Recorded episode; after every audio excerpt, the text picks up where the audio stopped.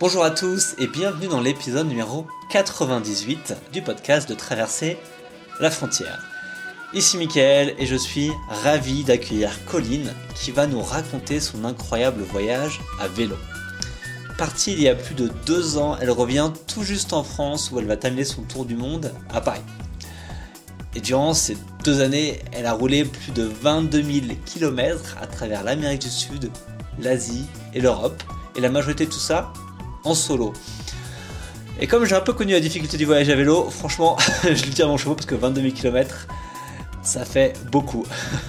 Alors dans cette interview, on discute des raisons de ce voyage, pourquoi elle, s'est embarquée dans cette aventure un petit peu folle, comment elle s'est préparée euh, avant le départ, l'itinéraire précis qu'elle a suivi, elle nous racontera bah, tout, tout, son voyage dans tous ces pays traversés avec ses bonnes comme ses mauvaises expériences. Et euh, comme Colline avait beaucoup, beaucoup de choses à nous dire son voyage, sachez qu'il s'agit seulement de la première partie de l'interview et la deuxième partie suivra dans deux semaines où on parlera des spécificités du voyage à vélo quand on est une femme et tout plein de conseils si vous souhaitez aussi voyager à vélo. Donc voilà, on y va pour l'interview avec Colline. Bonne écoute. Allô, Colline Ouais. ça va? Oui, ça va et toi Ça va impeccable. Bon alors, apparemment ton voyage, tout ça, ça te touche à sa fin là. T'es es revenu en France il y a quelques semaines et je crois que tu, tu remontes vers Paris à vélo, c'est ça? Ou est-ce que tu es là? Ouais, c'est ça. Alors là, je suis actuellement à Bordeaux.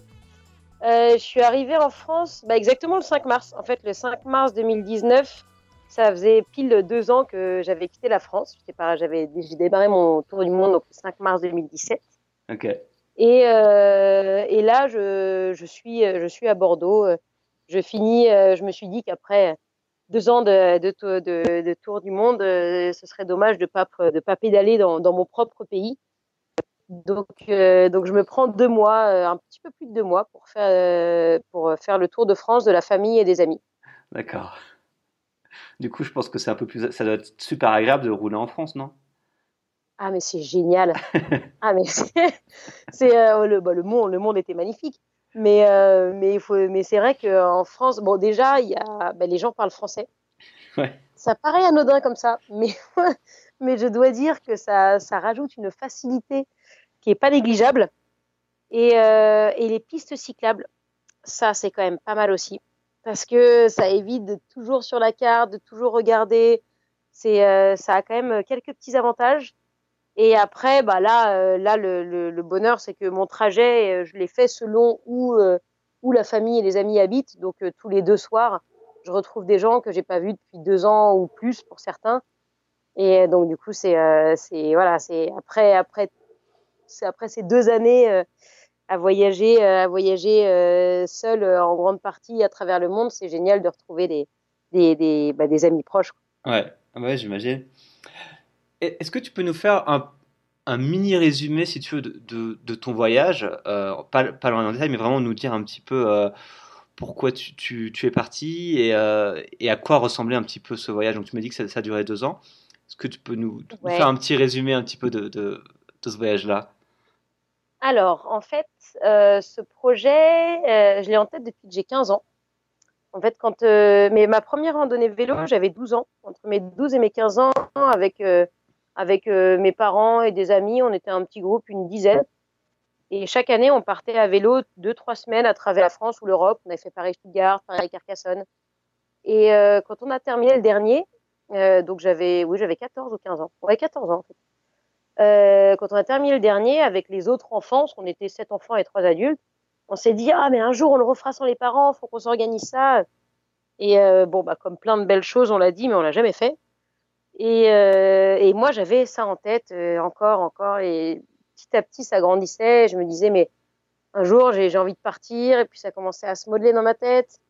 Donc quand j'ai commencé à travailler donc fin 2011 après mes études. mm -hmm. Euh, dès que j'ai commencé à travailler, je mettais une partie de mon salaire de côté en me disant bah voilà, je commence à me mettre de l'argent de côté parce qu'un jour je partirai. Et, euh, et un jour, euh, bon, il y a, ça devait être en 2016 à peu près, j'étais euh, mon dernier emploi, j'en avais marre, donc j'ai quitté mon boulot. Et là, je me suis dit, bah, le plus dur est fait en fait, parce qu'en général, on dit que voilà, il y a plein de tout le monde, il y a plein de monde qui ont envie de partir à travers le monde mais qui n'osent pas. Ouais.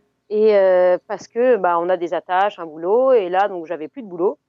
Et j'ai un ami qui avait euh, qui lui avait bien envie aussi de, de partir un petit peu à vélo. Donc ça me m'enlevait aussi le frein de, euh, de la peur de démarrer seul. Et donc euh, voilà, on avait dé- décidé de, de, de partir pour ce tour du monde qui devait être de un an à la base. Donc six mois à deux et après moi je continuais ma route euh, toute seule. Mhm. Et euh, donc voilà, donc je suis partie en Amérique du Sud. Tu veux que je te détaille le Ouais, tu peux nous, tu peux nous, dans- qu'on s'imagine un petit peu ton itinéraire, nous dire un petit peu par où, par où tu es passé. Ouais. Alors donc du coup j'ai démarré le, le voyage a démarré vraiment à Buenos Aires en Argentine. Mhm. Mais de là, là, c'était juste le point d'atterrissage. Mais de Buenos Aires, on a pris un bateau directement pour aller euh, en Uruguay. Donc, on a vraiment commencé à pédaler en Uruguay. Euh, et donc, de là, je suis remontée jusqu'en Colombie. Donc, en passant par l'Uruguay, l'Argentine, le Chili, la Bolivie, le Pérou, l'Équateur et la Colombie. Mhm. Et ensuite, donc là, c'est le moment où on a mis entrée en France. Moi, j'ai pris un avion pour Singapour. D'accord. Et de Singapour, je suis remontée. J'ai, j'ai triché un peu. J'ai passé la Malaisie en bus parce que c'est la mousson.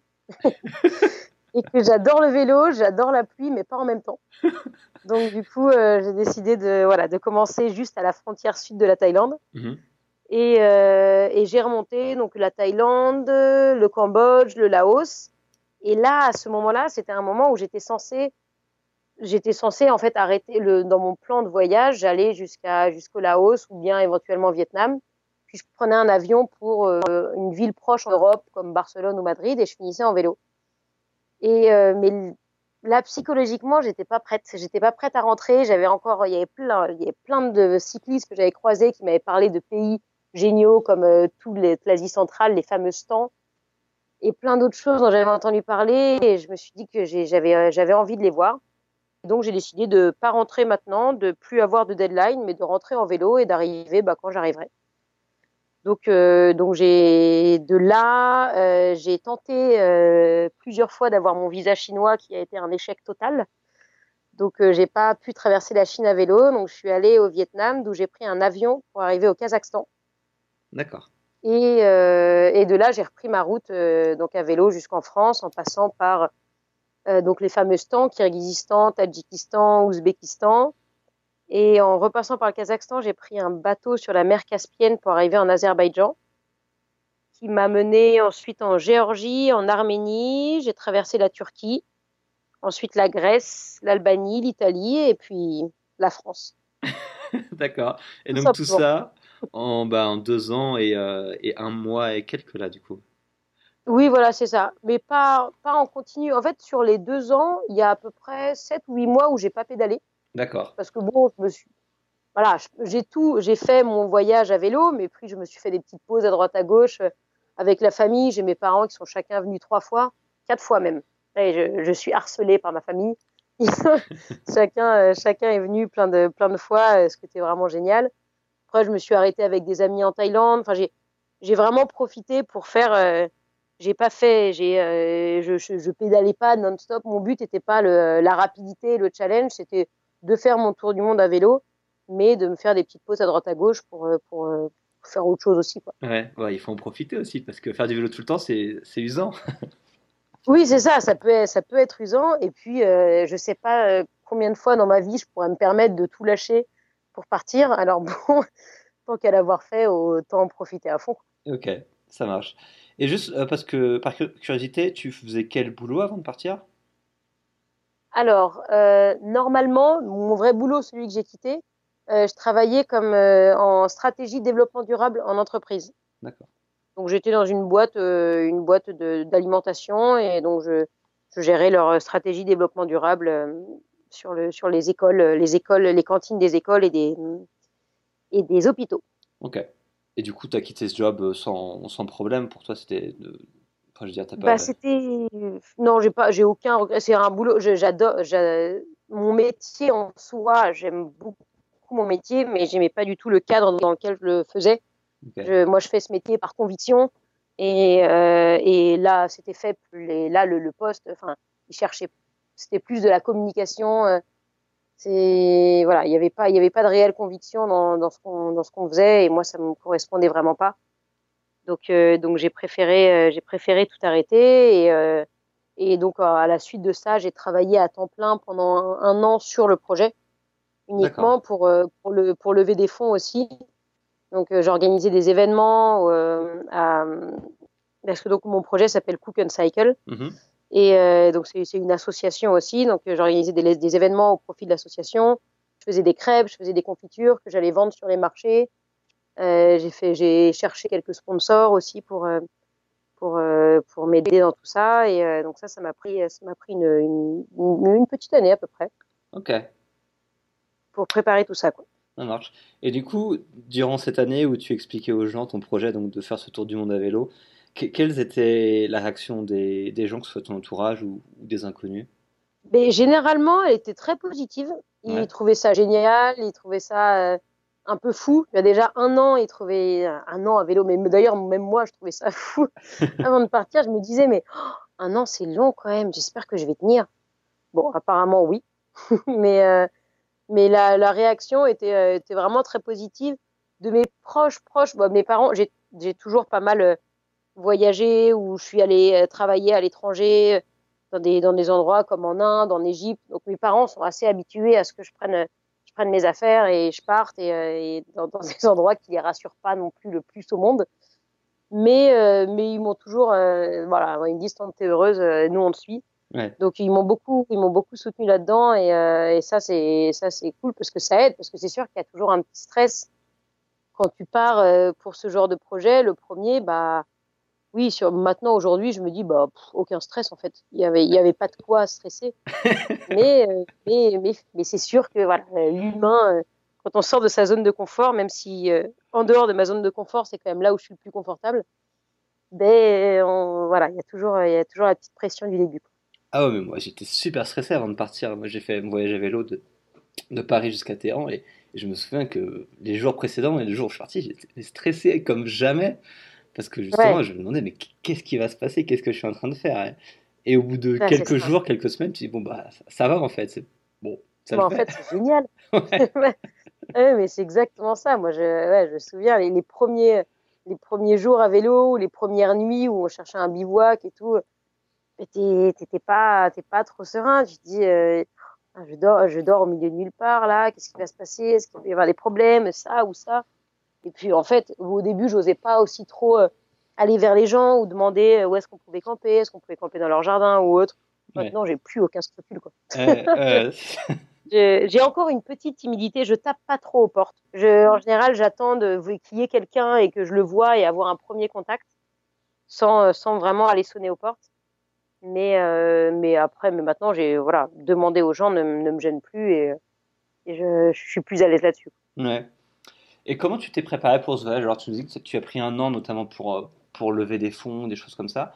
Comment tu t'es préparé peut-être euh, au niveau physique ou au niveau équipement, euh, au niveau planification d'itinéraire Comment ça s'est passé un petit peu la période avant de partir? Alors, en fait, pour le, pour le côté équipement, bah, je, pendant cette année, mais je pense un an, c'était trop. Dans le sens où, comme j'avais, comme j'ai pris du temps, j'ai passé des heures et des heures sur Internet analyser tous les sites des autres d'autres voyageurs. Qu'est-ce que c'était quoi le, le, genre le meilleur duvet, la meilleure tente Je pourrais pas, j'imagine même pas le nombre de semaines que j'ai dû passer à regarder des duvets. tout ça pour que ce soit finalement un sponsor qui me qui me fournisse le duvet et je n'avais pas du tout vu j'avais pas du tout vu le leur. Mais bon. Et sur le truc, sur tout ce qui est équipement, j'ai ouais, j'ai fait beau, pas mal de recherches euh, bah, sur sur les sites de plein de personnes et euh, et c'est vrai que plus on attend, plus on recherche et, et plus on part dans le superflu, je trouve, au final. Donc, euh, mais bon, après, euh, après voilà, c'était, euh, je suis partie peut-être avec un peu trop d'équipement, mais petit à petit, c'est comme, comme tout le monde, hein. petit à petit, on écume et mhm. puis on, on finit par avoir le principal. Mais voilà, sur l'équipement, je me suis beaucoup, donc je me suis beaucoup basée sur, sur différents sites de, de voyageurs ou bien j'ai contacté des voyageurs directement. Euh, après, au niveau, au niveau itinéraire, euh, l'Amérique du Sud était assez. C'est là où, où vraiment j'avais le plus regardé.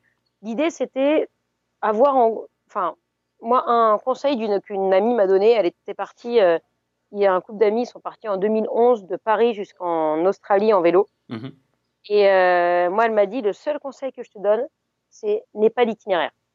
Donne-toi en- les grandes lignes, Ouais. mais ne te fais pas d'itinéraire précis, parce que si tu as une route précise, bah, après, si tu croises des gens qui vont te dire, ah, mais cette route-là à droite, elle est géniale, et toi, tu avais prévu d'aller à gauche, et ben, tu vas être bloqué entre les deux. Mhm. Et euh, le mieux, c'est de voilà d'aller sur place et de se laisser porter, euh, se laisser porter par euh, par les rencontres, par euh, par un petit peu tout quoi. C'est ça le voyage en fait.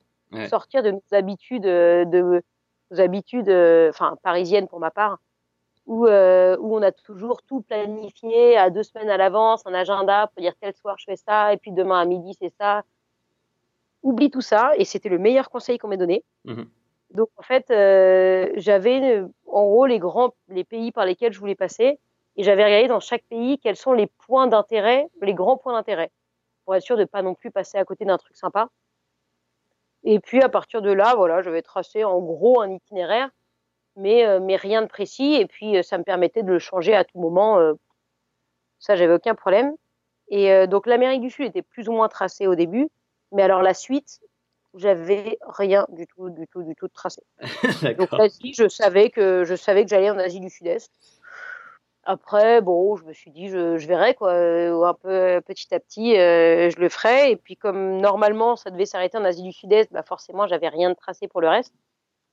Donc euh, quand j'ai finalement changé d'avis, bah, j'ai regardé, euh, j'ai regardé, je me suis renseigné les pays dont on m'avait parlé, et, euh, et puis j'ai fait mon trajet selon euh, des selon des choses dont on m'avait parlé, et puis aussi selon les pays où c'est euh, où c'est sécurisé d'aller pour une femme seule et ceux qui le sont moins.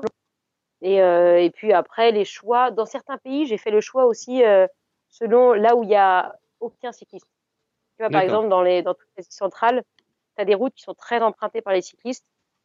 Et, euh, et du coup, comme j'étais en, j'étais en période, euh, bah, j'étais euh, la, la période qui était assez haute, donc euh, enfin assez haute, ça reste, ça reste la liste centrale, mais ça peut, comme t'as pas beaucoup de routes, ça peut vite devenir une autoroute de cyclistes. Ouais. Et, et moi, j'étais dans le sens inverse de tous les autres. C'est-à-dire que la plupart des gens partent de l'ouest, de- d'Europe et vont en Asie. Et moi, j'arrivais d'Asie vers l'Europe. Et, euh, et donc, tu peux vite euh, croiser 15 personnes par jour. Ouais. Et donc, euh, c'est ça, c'est génial. Tu croises une personne, tu t'arrêtes, tu discutes, deux personnes, tu t'arrêtes, tu discutes. Mais au bout de 15, bah, t'avances plus, quoi. Ouais. Et, euh, et comme moi, j'aime bien être paumé au milieu de nulle part, euh, il y a certaines routes au Tadjikistan, j'ai choisi une vallée parce que, euh, parce que bah, personne m'en avait parlé à part une personne. Et je me suis dit, ah, mais c'est génial ça, bah, je vais aller là. Ouais. Donc, voilà, c'est mes, mes petites stratégies quoi, pour, euh, pour, faire mon- pour faire ma route. Ok. Euh, du coup, l'Amérique centrale, donc tu es parti, tu étais avec un ami pour les six premiers mois, c'est ça, pour l'Amérique du Sud? Oui, Ouais. ouais. tout à fait. Et comment s'est passé du coup c'est, je sais pas combien de temps t'as passé en Amérique du Sud, peut-être six mois, un peu plus, je sais plus. Et du, du coup, c'est dans 7, mois exactement. En fait, mois. on était parti six mois et en fait, on a, on a, on a finalement étendu d'un mois parce que l'Amérique du Sud, c'est tellement grand Ouais. même 7 mois, euh, faut, faut que j'y retourne. J'ai loupé tellement de choses. Ouais.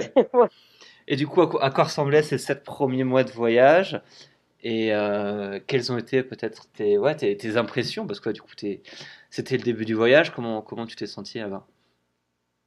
Alors, l'Amérique du Sud, pour moi, ça a été. euh, En fait, c'est marrant parce que je peux un peu diviser mon voyage en, euh, en trois ou quatre grandes parties, Mhm. selon entre l'Amérique du Sud, l'Asie du Sud-Est, l'Asie centrale et puis après le reste. Enfin, Asie centrale, Caucase, je le compte à peu près pareil. Ouais. Et euh, l'Amérique du Sud, c'était euh, c'était pour moi des paysages euh, hallucinants. C'est là où j'ai eu le majoritairement le plus de difficultés à vrai dire parce que euh, parce que bah déjà mon plus haut col était en Amérique du Sud on est on est passé à 5000 mètres Ouch. donc bon 5000 mètres à vélo déjà ça commence à grimper pas mal Ouais. et en plus en plus euh, l'Amérique du Sud c'est là où j'ai eu les vents les plus violents de toute ma vie et, euh, et généralement je me suis rendu compte en arrivant en Amérique du Sud que le vent était quand même souvent du nord-ouest au sud-est et moi je pédalais du sud-est au nord-ouest Évidemment. c'est dommage. Hein, il y a des petits détails comme ça. Et euh, sur la Colombie, Équateur, ça allait, mais Argentine, Chili, c'était terrible. Et Bolivie, Pérou aussi, ça, ça soufflait pas mal. Et donc, du coup, quand on s'est retrouvé sur le col à 5000 mètres, on avait 60 km/h de vent de face. Ouais. Et là, euh, c'est de, de loin la chose la plus dure physiquement et psychologiquement que j'ai fait de toute ma vie. Ce, ce, ce passage, c'est un, un, col qui s'appelle Abra de la Caille, qui est au nord-ouest de l'Argentine, juste avant le, juste avant la frontière chilienne.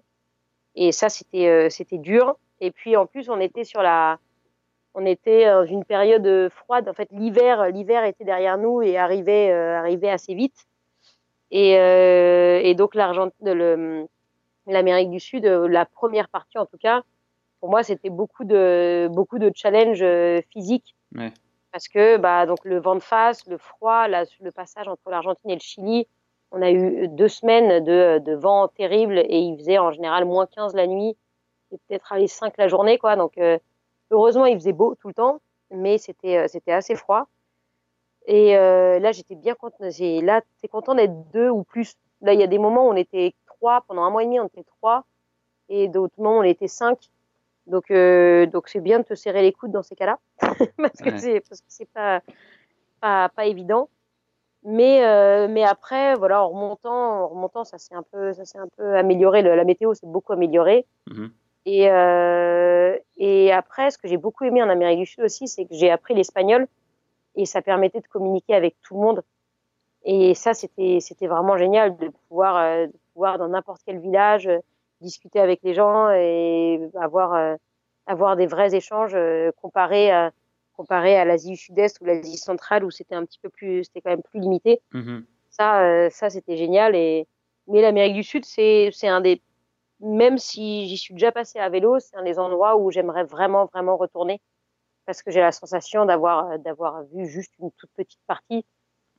Et euh, sur sept mois, on pouvait pas tout faire. C'est c'est un, une partie sur laquelle j'ai dû prendre des bus D'accord. parce que donc on avait une deadline parce que mon ami rentré en France après et euh, et sept mois c'est pas assez pour euh, pour faire ce qu'on avait prévu. Mhm. On le savait, on avait décidé, on avait fait le choix d'être gourmand et en sachant qu'on allait devoir prendre des bus, mais euh, après on a fait pas mal de détours pour descendre en Amazonie puis revenir, etc. Aller au Machu Picchu en vélo puis revenir. Donc bon, du coup, euh, du coup ça nous a ça nous a mis encore plus en retard sur euh, sur le planning. Et donc j'ai cette sensation d'avoir cette première partie était quand même un peu plus encore euh, encore dans le dans l'esprit euh, dans notre esprit habituel euh, euh, de travail où il y a une deadline où il y a des objectifs à atteindre. Ouais. Alors qu'une fois que j'ai quitté ça et que j'ai décidé de plus avoir de deadline, que je voulais plus prendre de bus sauf sauf exception, etc. Et ben ça a complètement changé le ça a complètement changé la, la- le rythme du voyage et euh, et l'état d'esprit aussi.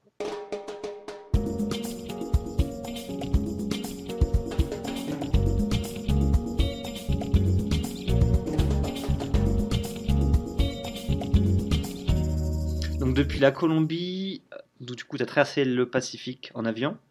Ouais, C'est ça. Donc tu nous as dit que tu t'es retrouvé à Singapour, donc tu as pris un bus pour monter à Malaisie parce qu'il pleuvait trop. Voilà, j'ai fait un bus pour, pour couper la Malaisie et arriver. euh, Bah, il m'a lâché au, à la frontière thaïlandaise. D'accord. Et donc du coup comment Parce que là tu changes complètement de monde, passer de l'Amérique du Sud à l'Asie, c'est c'est- c'est un, un monde vraiment différent. Euh, comment s'est déroulée cette partie euh, sud-est asiatique, si je dirais, donc la Thaïlande, Cambodge, Laos, etc. Alors, bah, du coup, là, déjà, euh, ce qui était génial, et je m'en suis rendu compte en arrivant en Asie du Sud-Est, c'est que donc l'Am- l'Amérique du Sud, c'est magnifique, mais c'est sûr qu'en termes de sécurité, mais c'est des endroits où il faut que tu fasses quand même attention, où il faut que tu saches un peu où il faut pas aller et où il faut aller.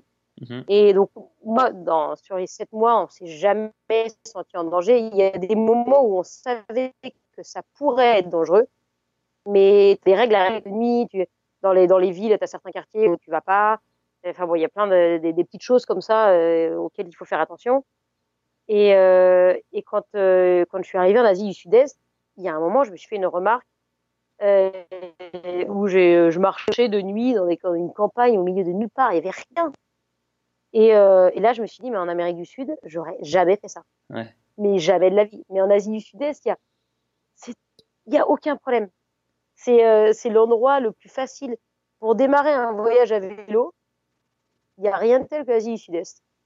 Pour le coup, parce que c'est euh, bon là, là je démarrais pas, mais en tout cas, s'il y en a qui veulent démarrer et qui osent pas, ah ben, l'Asie du Sud-Est c'est safe. Le Sud c'est plat, donc on peut démarrer avec du plat avant de monter vers les montagnes du Nord. Les gens sont euh, sont, sont, hyper accueillants. Sont... Il y a une barrière de la langue, mais euh, mais qui au final, en apprenant quelques mots de base, etc., on peut très vite se débrouiller. Bon, après, ils parlent anglais, mais dans les villes touristiques. Voilà, moi, ce qui me plaît dans le vélo, c'est que j'ai rien, je suis pas allé dans les villes touristiques. Mmh. Ouais. Tous les coins, euh, tous les coins euh, très connus, euh, ben moi, j'y étais pas parce que ça m'intéressait pas. Mais euh, mais il y a, y a une, une sensation de sécurité qui est, qui est vraiment super agréable. Et puis, il faisait chaud. ça, c'était pas mal aussi. ouais. Ok. Et euh, tu es remonté donc jusqu'au Laos, c'est ça? Euh, Jusqu'au Vietnam. Du Ah, coup, euh, après le Laos, je suis allée au Vietnam et j'ai pris mon avion depuis euh, Hanoï au Vietnam pour aller au Kazakhstan. D'accord. Et l'Asie centrale, du coup, euh, bon, moi je connais pas trop, bon, pas un peu l'Iran, mais je connais pas tous ces pays en ce temps. Du coup, comment comment ça s'est passé là-bas? Mais alors, l'Asie centrale, moi, c'est justement, je, avant de partir, je connaissais pas spécialement, je savais pas que c'était le paradis du cycliste. Je connaissais rien à tout ça et euh, j'en avais pas mal entendu parler sur ma route. Et bah alors, quand ce... le truc, c'est comme je suis arrivée en avion, c'est ça que j'ai- que j'aime pas aussi quand tu prends l'avion, c'est que tu as un choc plus gros que quand tu passes une frontière. Tu as le temps de te mettre dans le nouveau pays, etc. Et puis, moi, le passer, euh, moi, c'est le, euh, les passages de frontières, moi, c'est ce que j'appelle mes moments frissons. En fait, c'est c'est les, c'est les moments de, de, de, de bonheur intense que j'ai à chaque fois que je, quand je suis en vélo. Ouais. Je me suis toujours dit d'ailleurs que les. Je, je me suis dit qu'il y, a un- il y a un moment, j'allais me faire coffrer parce que le, à chaque fois que j'arrive à une frontière, j'ai les yeux qui pétillent, j'ai le sourire jusqu'aux oreilles, on dirait que je suis droguée. Et je me dis, au bout d'un moment, il y, a des, douaniers qui vont se dire, elle est bizarre cette fille, et ils vont commencer à tout fouiller. Bon, il n'y a rien dans mes sacoches, mais ils vont, se douter, ils vont se dire qu'il y a quelque chose de bizarre. Et, euh, puis au final, c'est toujours bien passé, mais, euh, mais ça, c'est un, moi, c'est un moment de plaisir intense quand je passe, quand je passe une frontière. Et quand tu la passes en avion, c'est pas vraiment pareil, et ça fait un choc. T'as un, t'as un plus gros choc culturel. Et là, quand j'ai atterri au Kazakhstan, donc je connaissais pareil rien de l'Asie centrale. Je m'étais pas renseignée, je je savais même pas quelle était la religion ou autre, aucune idée. Et je suis arrivée là-bas et je suis tombée sur des donc des gens qui avaient des têtes d'asiatiques, qui parlaient russe et qui étaient musulmans. Alors je dois dire, première vue, je bah, je, je m'y attendais pas du tout. J'étais un peu étonnée. Et euh, mais après, bah, je suis sortie de l'aéroport d'Almaty, j'ai pédalé et là j'ai commencé à pédaler face à des montagnes immenses et enneigées. Et là je me suis dit oh là là, ça sent le bonheur. Ah, ça, ah, ça sentait le bonheur à plein nez. Et, euh, et en fait, euh, bah, tous les stands, c'est beaucoup.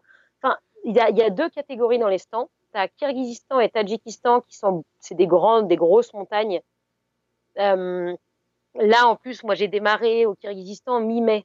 Donc, ce qui était, moi, c'est, pour moi, c'était une période que j'ai trouvée vraiment parfaite. Parce que mi-mai, c'est un peu la fin de l'hiver pour eux, parce que dans les hauteurs, à 3006, c'est encore enneigé.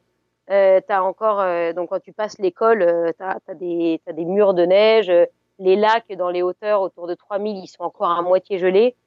Donc ça donne un paysage très blanc. Enfin, les, ouais, les, les montagnes très, très blanches, et puis un bleu, un bleu très intense dans les lacs. Ouais. Mais en même temps, euh, en bas, euh, les, ça, il commence à faire chaud. Et donc, du coup, l'herbe, tu as l'herbe toute fraîche qui démarre. Donc, elle est d'un vert, mais pétant, avec les fleurs qui commencent à pousser dans tous les sens. Et ça donne des couleurs qui sont hallucinantes. Et euh, donc, pour moi, c'était, euh, je trouvais que c'était vraiment une période euh, idéale pour y aller. Bon, il fait un peu frisqué au début, mais euh, bon, ça, ça passe assez vite. Et euh, donc, du coup, ces pays-là, voilà, c'était euh, c'était beaucoup de montagnes et des, des peuples majoritairement nomades. Donc en fait, eux, ils vivent dans les, dans les petits villages plus bas, entre, euh, ils redescendent en octobre, donc de octobre à avril.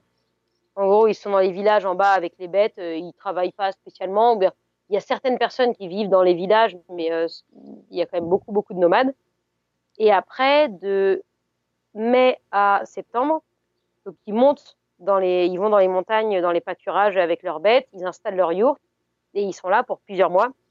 Et, euh, et donc tous les paysages que, euh, que, tu, que tu traverses à vélo, c'est euh, bah, plein de partout euh, des, des, des chevaux, des animaux, des yourtes, des montagnes et des gens très accueillants. Surtout au, au Kyrgyzstan, ils sont un peu froids. Ils ont, c'est un peu des bienvenus, mais garde tes distances quand même.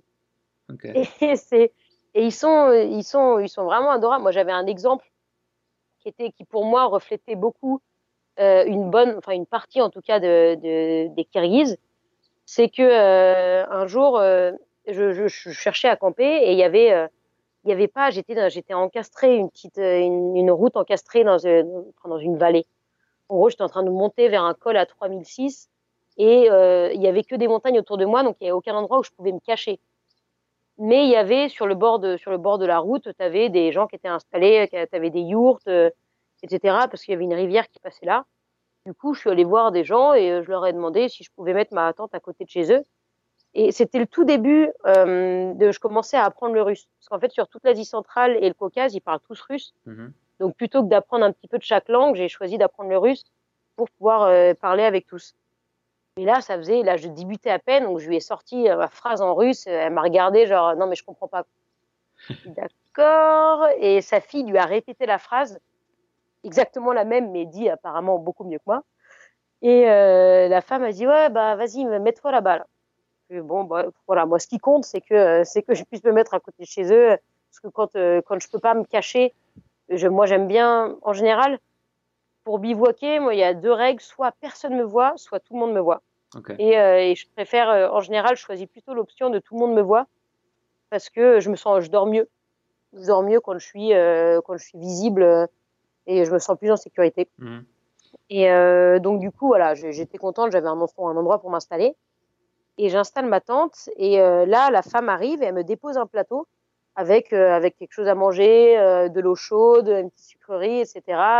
Mais adorable, quoi. Mais elle l'a posée et elle est partie. Ah ouais.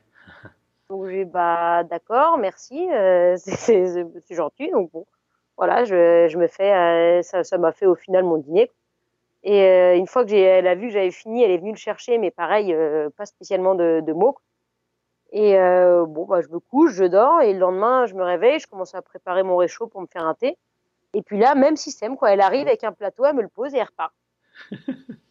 et donc, en fait, tu te sens, bah, c'est, moi j'ai pris ça comme une manière de dire, bah voilà, bienvenue, je prends soin de toi, mais il y avait une barrière Mhm. et Ok. que, que j'ai senti plusieurs fois. Quoi. J'ai passé une semaine dans une yourte, euh, dans une paumée dans les montagnes avec une famille, et, euh, et j'ai passé une très bonne semaine, mais je suis incapable de dire s'ils étaient contents ou pas de m'avoir. D'accord. Les, ils me, moi, je leur dis, il y a des moments, je disais, mais si j'ai pas envie de vous déranger, moi, je peux partir. Ils disaient, non, non, mais reste, reste. Mais, euh, mais les enfants étaient super contents, c'était pas difficile à comprendre, Mhm. mais les, les parents, je je saurais pas. Ok. Donc bon. Et, mais les, voilà, les Kirghizes sont, enfin, sont connus, comme pour ceux qui vont là-bas, ils sont, connus- ils sont connus pour ça. Mais ça reste des, des gens qui sont, qui sont très accueillants et puis ils sont pas tous comme ça, forcément. Et, euh, mais après, quand tu arrives au Tadjikistan, euh, tu passes dans un registre complètement différent. C'est-à-dire que tout le monde passe son temps à t'inviter, à t'accueillir, à, à chaque, chaque, chaque kilomètre, il y a quelqu'un qui dit Viens, viens prendre le thé, arrête-toi, viens manger les gâteaux. tout le temps, tout le temps. Donc, euh, bon, tu es obligé de refuser beaucoup parce que sinon, moi, je serais encore au Tadjikistan, là. Ouais.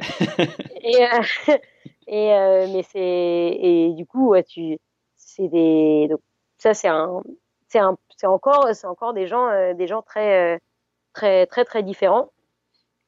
Et euh, donc, euh, donc eux, voilà, Tadjikistan, Kyrgyzstan, c'est un peu similaire sur les paysages, on va dire, globalement, parce que c'est de la grosse montagne, mais deux personnalités très différentes. Et après, tu arrives en Ouzbékistan, et là, c'est du désert. C'est un pays avec que du désert et des villes, des villes euh, qui sont assez connues comme Samarkand, Bukhara, Riva, qui sont des, euh, les, les villes magnifiques euh, avec euh, tous ces monuments, ces mosaïques, ces, ces, ces mosquées et compagnie qui sont, qui sont superbes. Ouais. Mais entre chaque ville, il y a rien. Et euh, mais les gens, les gens que les gens que tu y croises sont euh, sont pareils, sont, sont comme les Tadjiks, ils sont euh, super accueillants. Et moi, j'ai, je, je sais pas, je pense pas avoir campé une seule fois en Ouzbékistan. Je, j'en ai aucun souvenir. Ah si, une fois, une fois à côté de, à côté de, de travailleurs. Et, euh, et c'est le pays où je crois que j'ai jamais réussi à manger la nourriture que j'avais dans mes sacoches. D'accord. ah oui. Ah oui, non, mais j'étais partie avec. J'avais fait des toutes petites courses au démarrage à Samarcande. Et je me demande si j'ai pas mangé ces courses-là une fois passé au Kazakhstan. Parce que chaque soir, j'étais accueillie. Et comme quand il m'accueillait, le lendemain, il m'offrait toujours plein de choses à manger. Donc, du coup, je les mangeais le midi. Et puis le soir, c'était un autre, et ainsi de suite. Et, et, euh, et c'était lourd, mais c'était plat. Donc ça va. et après, Kazakhstan, euh, ben, Kazakhstan, c'est très différent encore. Parce que tu as deux. Moi, j'ai fait la partie est du Kazakhstan quand je suis arrivée par Almaty, mais j'ai fait une. J'ai roulé un jour au Kazakhstan, donc je ne peux pas vraiment en parler. Mais après, la partie ouest, euh, c'est que du désert. Pareil. Donc euh, là, j'étais avec une cycliste kazakh que j'avais rencontrée à Almaty et on s'est retrouvés à cet endroit-là. Et euh, du coup, c'était c'était sympa. On peut aller toutes les deux dans le désert. mais c'est c'est vrai qu'à la fin, je j'en avais un peu marre du désert. Ouais. Au bout d'un moment, le rien et puis le, ça me manquait la, la, la nature, la nature du Kyrgyzstan et du Tadjikistan tout ce vert, toute cette eau, tout euh, là le, le, sable et, euh, et, la sécheresse. Au bout d'un moment, euh, c'était un peu dur. D'accord. Ok, et du coup après, tu as pris un bateau pour rejoindre le Caucase, c'est ça hein? Ouais, c'est ça. J'ai pris un bateau du coup de d'Aktaou au, au, Kazakhstan jusqu'à Bakou, qui est en Azerbaïdjan. Et là, gros choc. mais parce que je suis sortie du bateau et je suis arrivée dans une ville euh, hyper moderne. Ouais. Donc je venais de passer trois mois, euh, trois mois dans des euh, dans, dans, des villages, dans, un peu paumés au milieu de nulle part. et là, j'arrive dans une ville moderne où les gens mettent du parfum. J'ai ce souvenir-là. les premiers, allez, les, vraiment quand je suis partie dans la ville et quand je suis allée dans le centre-ville, j'étais accueillie au warm shower par une fille adorable euh, une, une euh, génial, c'était une Azérie qui avait 22 ans, je crois, ou 22, 23, et, euh, et qui, euh, au grand désespoir de sa mère, passait son temps à partir en voyage en stop toute seule, à droite, à gauche. Elle n'avait pas envie de suivre le, le, modèle, le modèle classique de se marier et compagnie. Ouais. Et elle était, elle était vraiment géniale. Et donc elle m'a, elle emmené dans le centre pour qu'on voit un peu quoi. Et c'était, je sais pas si c'était un, c'était peut-être un soir de week-end. Et là, tout le monde était sur son 31, il y avait du parfum de partout et ça ça je m'étouffais. Parce que j'étais loin de, de mes, toutes, ces odeurs naturelles, tout ce que j'avais euh, traversé, puis ce, ouais, ce rien. Et puis, puis je, ça fait deux ans que je suis habillée comme un sac. Bon, bah, c'est pas grave. Hein, moi, le tout d'un vêtement, c'est qu'il doit être léger, facile, rapide à sécher, qu'il soit pratique. Donc, ce qui fait short et pantalon, c'est moche, mais c'est validé. Et euh, tu arrives dans une ville où tout le monde est sur son 31 et ça fait très bizarre. Ouais. C'est-à-dire que je je, j'avais perdu cette habitude et, euh, et, ça faisait très très bizarre. Mais euh, bon, même si certaines villes, c'est vrai qu'au final, à Bishkek, qui est la capitale kirghize, les filles sont un peu apprêtées, mais c'est quand même beaucoup plus détendu que, euh, que, que Bakou. Donc bon, du coup, je suis euh, voilà, je, je, ça a été mon premier retour, euh, mon premier retour à bon, ce qu'on appelle plus ou moins la civilisation, mais je, moi je le vois pas trop comme ça. Ouais. Mais euh, retour aux grandes villes, on va dire. Et et ensuite l'Azerbaïdjan, je crois que j'ai passé j'ai passé un peu moins de 15 jours. Ouais. Au-dessus de 15 jours, il fallait il faut se faire T'as un visa d'un mois, mais au-dessus de 15 jours, faut se faire enregistrer, etc. Donc, comme c'est pas très grand, bah, je, j'en suis sortie euh, avant les 15 jours pour une question de facilité de, de, de, choses administratives. Parce que je suis pas trop fan de, toutes ces démarches administratives. Donc, moi, j'en fais mieux je me porte. Mm. Et, euh, et du coup, après, bah, j'ai filé en Géorgie. Mais j'ai juste, euh, en fait, la Géorgie, je, à l'aller, en, en arrivant en Azerbaïdjan, j'ai passé peut-être trois jours c'était juste mon passage pour aller en Arménie, parce que l'Azerbaïdjan et l'Arménie sont en conflit, et du coup, on peut pas passer la frontière entre les deux, il faut passer par la Géorgie. Donc okay. du coup, je suis, euh, je suis passée par la, j'ai juste coupé la, la, petite partie de la Géorgie pour aller en Arménie, où je me suis fait un, un, une petite boucle de deux semaines, et je suis remontée en Géorgie parce que l'Arménie est aussi en conflit avec la Turquie. Donc, tu peux pas passer la frontière entre l'Arménie et la Turquie. Donc, il faut remonter en Géorgie pour ensuite passer en Turquie. Ok. C'est euh, toute une histoire. Ok. Et, du coup, après, tu où Tu en Turquie? Je suis arrivée en Turquie, ouais. par du coup le nord-est, par la mer Noire. Et euh, là, ensuite, euh, j'ai traversé la Turquie du nord-est au sud-ouest. Ok. Mais j'ai fait, j'ai fait un petit passage en train parce que, euh, bah, pour deux raisons. D'une part, euh, bah, il y, a, y a la neige et l'hiver qui arrivaient derrière moi. J'avoue que j'avais un peu, euh, là, à Erzurum, j'ai commencé à me prendre de la neige mi-novembre. Et bon, j'avais pas trop envie de pédaler sous la neige, donc le train m'arrangeait bien. et aussi, en fait, le, de, de l'Ouzbékistan, en fait, Ouzbékistan, Kazakhstan, Géorgie, Arménie et Azerbaïdjan, euh, très fréquemment, bien euh, deux, trois fois par semaine, j'avais des hommes qui s'arrêtaient et qui me demandaient de coucher avec eux.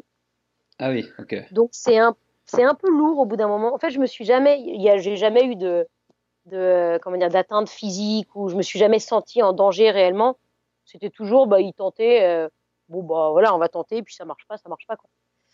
Mais, euh, mais au bout d'un moment, euh, c'était un peu lourd de euh, psychologiquement d'avoir toujours cette image, cette image renvoyée. Et, et on m'avait parlé, on m'avait dit que l'est de la Turquie c'était c'était très traditionnel mmh en Turquie et, et donc c'est ça allait être un peu sur ce thème-là.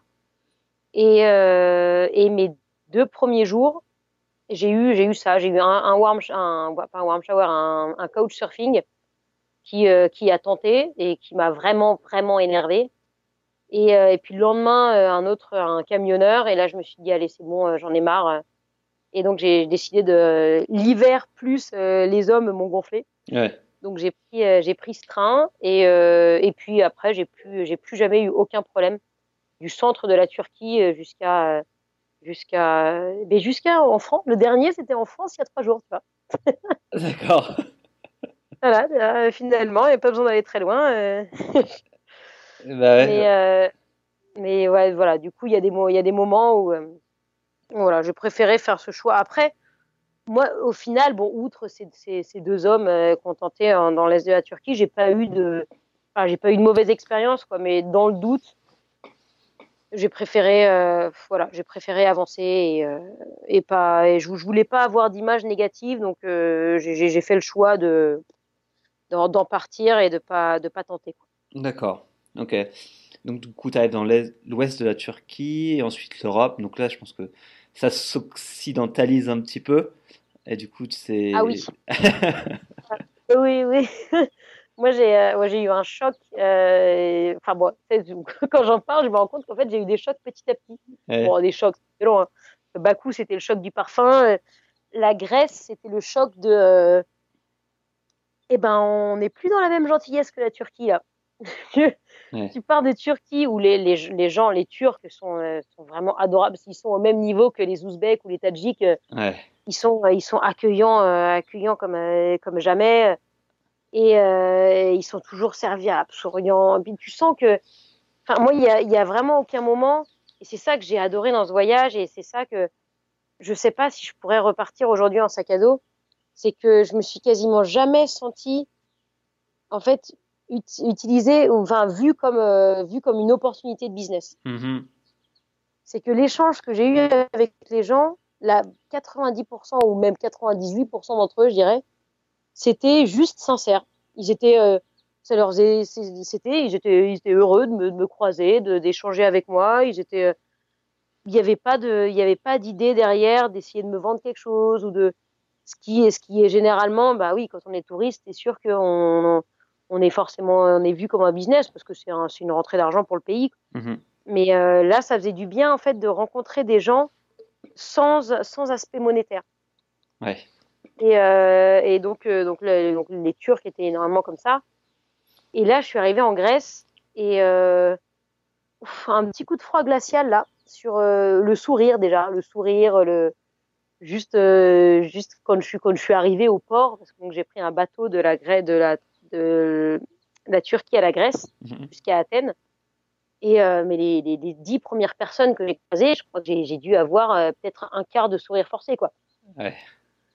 Donc, euh, fou, j'étais plus habituée à ça. Je venais me faire un an dans, un, dans des pays de bisounours. Euh, là, c'était c'était euh, c'était un peu froid. Et euh, bon, après, j'ai eu- aussi des, des rencontres géniales en Grèce. Euh, j'ai eu, par exemple, un, un homme était extraordinaire, cet homme-là, où euh, parce qu'en Grèce, j'étais vraiment dans l'hiver. Donc, j'étais, je suis arrivée mi-décembre et j'y suis restée jusqu'au 31 décembre. J'ai passé, je suis, je suis sortie de Grèce le 31 décembre. Et euh, et en fait, il y, a, y a un moment, j'étais en train de, je roulais dans les montagnes du Nord. Il faisait, euh, il faisait bien, bien, bien froid. La nuit, euh, la nuit, ils, ils attendaient euh, moins 7 degrés. Et, euh, et je, il, allait bientôt faire nuit, donc j'étais en train de regarder un peu à droite à gauche, où est-ce que j'allais pouvoir camper. Et je vois, hein, il y a un, un pick-up qui me dépasse et puis qui s'arrête un peu plus loin. Le, le mec me fait un signe, donc bon, je m'arrête. Et, euh, et il me demande, et il me dit, mais, mais qu'est-ce que tu fais là? Il va bientôt faire nuit, t'es en train de rouler. Et je dis, bah, mais je vais aller au prochain village, là, je vais voir, trouver un bivouac pour mettre ma tente. Il me dit, non, tu trouveras pas là-bas, euh, vaut mieux que tu ailles à celui que tu viens de passer, euh, suis-moi, euh, fais demi-tour. Donc bon, je fais demi-tour, je le suis, et il, il me montre un restaurant qui appartenait au frère de son patron, euh, qui, il me dit, bah voilà, le restaurant, il est fermé, donc tu peux t'installer là au moins tu seras un peu à l'abri parce que du coup s'il y avait pour le vent etc j'étais un peu plus tranquille il n'y avait pas d'eau courante du coup il m'emmène euh, chez son patron qui était à côté pour euh, remplir de l'eau et puis revenir. Et euh, il me dit ah mais il va faire froid cette nuit. Je dis oh pas de souci j'ai tout ce qu'il faut j'ai un bon duvet nickel. Je dis ok bon bah euh, bonne nuit euh, salut. Et il part et il revient genre un quart d'heure après avec une bouteille de de, de raki le, leur grappa à eux l'alcool de raisin là. Mhm. il me dit, tiens, il va faire vraiment froid cette nuit, tu vas avoir besoin de ça. Je dis, bon, ok, c'est bon, maintenant que, maintenant que j'ai de l'alcool, de l'alcool à 50 degrés, je crois que je vais pouvoir bien dormir au chaud. et, euh, et bon, euh, il- voilà, il s'en va, quoi. Donc, moi, je me fais ma soirée, je mange tranquillement et je me mets vite dans mon duvet parce qu'effectivement, bah, à 18h, une fois que le soleil se couchait vers 17h et quelques, à 18h, tu es au fond de ton duvet pour rester au chaud. Et, euh, et j'entends une voiture revenir et puis j'entends lui qui dit hey, my friend, my friend. Je me dis qu'est-ce qu'il fait là? Et il avait ramené un petit garçon qui parlait anglais, parce que lui il parlait très très peu anglais. Et il m'explique qu'il est rentré chez lui, il s'est mis à table avec sa femme, et il s'est senti super fautif de se dire mais là je suis au chaud en train de manger, et elle, elle est, euh, elle va dormir dans sa tente à moins 7 degrés, je peux pas la laisser comme ça. Et il habitait à une trentaine de, kilomètres d'où j'étais, et il a appelé le maire du village à côté duquel j'étais pour lui demander de m'ouvrir, euh, de me trouver une solution. Et donc le maire lui a envoyé, lui a envoyé son fils qui avait les clés de, comment dire, de, du cabinet du médecin. D'accord. Et du coup, euh, du coup, il m'a emmené euh, dans le cabinet du médecin euh, et où il m'a mis le chauffage, euh, j'avais l'eau courante, j'avais la totale. Et ça, c'était le 26 décembre. Et il est parti. Il m'a dit attends, je reviens dans une demi-heure. Il est parti. Il est revenu avec des gâteaux, les melo macaronos, c'est un, une spécialité en Grèce pour Noël. Et il m'a ramené ces gâteaux et il me dit bah joyeux Noël. Et c'était mais génial quoi. Et donc voilà, il y a, y a, j'ai eu des exemples quand même euh, de, de, de personnes assez extraordinaires euh, dans les euh, dans, dans les pays euh, dans les pays européens aussi. Mais c'est vrai que bon de manière générale, ça a été ça a été un petit coup de froid quand même euh, sur pour la pour l'arrivée en Grèce. Après Albanie, les gens sont vraiment adorables. Moi j'y ai passé cinq jours donc c'est assez dur. En Mhm. général, les cyclistes adorent l'Albanie. J'ai eu beaucoup de super retours de ce pays. Ouais. Mais euh, moi, j'avais la tempête de neige qui me courait derrière. Donc, euh, autant dire que je suis pas, euh, j'ai pas traîné. J'ai vraiment tracé très très vite l'Albanie. Donc, c'est, euh, c'est difficile d'avoir un, de vraiment donner d'avis sur ce pays-là. Ouais. Et après, j'ai pris un bateau de l'Albanie, donc le 5 janvier, de l'Albanie vers l'Italie, où je me suis dit, mais allez, ça va être génial, je vais arriver dans le sud de l'Italie, je vais retrouver un petit peu la chaleur. Puis la veille de partir, j'ai le warm shower avec chez qui, qui allait m'accueillir mon premier soir en Italie. Il me dit, ah bah il neige aujourd'hui. Oh. Comment ça, il neige? Non, c'est quoi cette embrouille là? Les, Non, les- le sud de l'Italie, pour moi, c'était la fin de la, du froid, de la neige. De... Et donc, bon, j'avais oublié que bon, c'était quand même l'hiver, quoi. Ouais. donc, euh, Donc il faisait quand même un peu meilleur, mais mais l'Italie l'Italie a été a été pour moi une période un petit peu compliquée parce que parce que bah c'était ouais j'étais vraiment dans l'hiver et déjà le, la Grèce et l'Albanie ça a été très froid en Grèce, je me suis retrouvée à 2 km d'un col. Ça faisait 14 bornes que je montais. Sauf que j'étais dans la neige en partie et je suis arrivée à 2 km du col et c'était plus de la neige, c'était du verglas. J'ai dû faire demi-tour et redescendre tout. Et, euh, et là, il y a des moments où tu te dis, mais ah, j'en peux plus. et, euh, et, quand je suis arrivée en Italie, j'ai eu beaucoup de. Euh, les démarrages, c'était beaucoup de froid, de vent, de pluie, de gris. Et donc, ça a, été, ça a été un passage un peu dur mentalement ah, le voyage, bah, c'est comme tout, quoi. C'est comme le quotidien. Hein. Il y a des moments géniaux euh, et des, enfin, des moments bons et des moments un peu moins bons. Et sauf que ça a tendance à être euh, intensifié, quoi. Les moments bons sont géniaux. Les moments moins bons sont un petit peu plus durs. Surtout quand tu es toute seule et que, euh, bah, voilà, tu, il faut, tu comptes sur toi-même pour, pour garder, garder la pêche et avancer et te dire, bah, c'est pas grave, on continue, on continue. Mais, euh, mais bon, euh, je, suis, je, suis, humaine et donc, euh, donc euh, ouais, l'Italie a été pour moi un passage un petit peu plus compliqué, euh, un petit peu plus compliqué au niveau psychologique. Ouais. Et, et puis après, ben ouais, là, je suis arrivée en France et j'ai retrouvé tout le monde et donc tu, ça, ça, ça, repart, ça repart à nouveau et ça donne envie de repartir encore. Euh, et du coup, bah, le... j'imagine aussi que le, la, la, météo est un peu plus clémente en France, vu que tu es arrivé là au printemps, c'est un peu plus sympa. Ouais, bah là, j'ai, j'ai majoritairement pédalé sous le soleil en France. J'ai eu, qu'est-ce que j'ai eu? Non, en arrivant à Toulouse, il a fait moche de chez moche à Toulouse. La, ville rose euh, en ouvrant le sud et compagnie, mais euh, mais au final, euh, ouais, je crois que c'est le seul endroit où j'ai pas eu de beau temps. Et puis là, il y a trois jours, là, dans l'Aveyron aussi, j'étais vers Figeac et pour aller de Figeac à la Dordogne, j'ai eu un, la matinée, la matinée était vraiment très moche. Mais sinon, sinon jusque là, je suis vraiment très très chanceuse et, et c'est, un bonheur. C'est vraiment génial de, de se retrouver. C'est, ce qui m'avait manqué aussi sur ce passage d'hiver. C'était le plaisir de, d'une part, le plaisir de, bah, de, de pédaler au soleil euh, quand il fait quand il fait beau et quand il fait chaud, c'est quand même toujours plus agréable. Et le plaisir des bivouacs et le soleil qui se couche à 20 heures, mais c'est la vie. ouais. euh, mais je, là, quand tu pédales en hiver, donc le soleil se couche à 17 heures, donc déjà, tu n'as pas beaucoup de temps pendant, pendant, la journée. Et puis à 17 heures, faut que tu aies plié, faut que tu mis ta tente, il faut que tu aies quasiment mangé pour pouvoir vite te mettre dans ton duvet au chaud. Parce qu'après, il, il, il, fait trop froid. Donc, tu n'as pas, pas de plaisir le soir. C'est, enfin, pour moi, il y en a qui adorent le froid. Mais euh, moi, j'ai, c'est un truc dont une remarque que je me suis faite, c'est que avant, j'étais pas très frileuse. Et je me suis dit que ce voyage allait m'endurcir sur le froid. Et j'ai l'impression d'être plus, je suis pas plus frileuse, mais euh, maintenant j'ai plus envie d'éviter le froid. D'accord. Je pense que j'ai eu tellement de, de moments où j'étais dans des conditions d'inconfort total avec le froid que euh, ben si je peux l'éviter, je suis pas contre. à choisir. Et euh, mais mais du coup euh, du coup c'est vrai que là, là, le fait, euh, le fait de bah, de pas faire juste euh, vélo, euh, réchaud, dodo. Euh, ben là, euh, voilà, le soir, euh, le soir, je me pose, je me fais sur le canal du Midi, je me suis fait des, je me pose, je posais ma tente sur le bord du canal du Midi, je me faisais des petits pique-niques tranquillou le soir, jusqu'à 20h, 20h30, t'es dehors, il n'y a aucun problème. Ou même là, il y a, il y a deux jours, oui, il y a deux jours, je dormais euh, juste avant, euh, juste avant Bordeaux. J'étais sur le bord de la Dordogne. J'ai demandé dans un petit village à la mairie si je pouvais m'installer quelque part. Ils m'ont dit oh bah tiens, il y avait, des petits espaces verts à côté de l'église. Et je me suis posée. Avait le soleil qui se couchait. Donc j'ai pique-niqué en plein soleil à 20 heures. Quoi.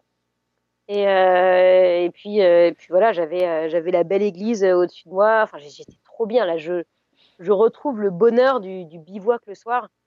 Et, ça, c'est c'est une de mes parties. Mais les deux choses que j'ai j'aime que j'ai aimé le plus dans ce voyage, c'est euh, les bivouacs sauvages au milieu de nulle part.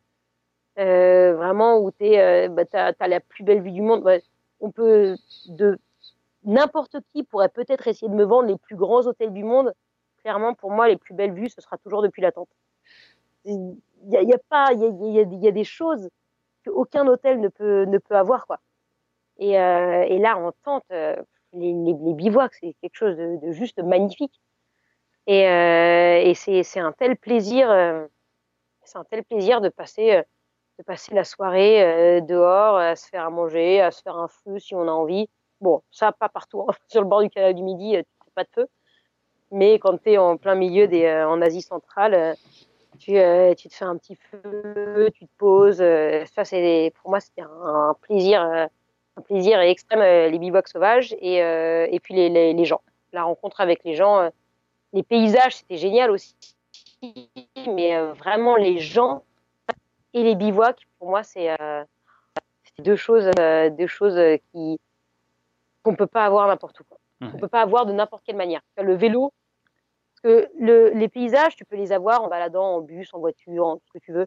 Et sauf que le vélo te donne accès à des choses comme euh, justement le bivouac sauvage et l'accès aux gens dans les villages, euh, tout ça, que, euh, que, peut-être le stop peut te donner. J'ai jamais, j'ai jamais voyagé en stop, donc j'en sais rien.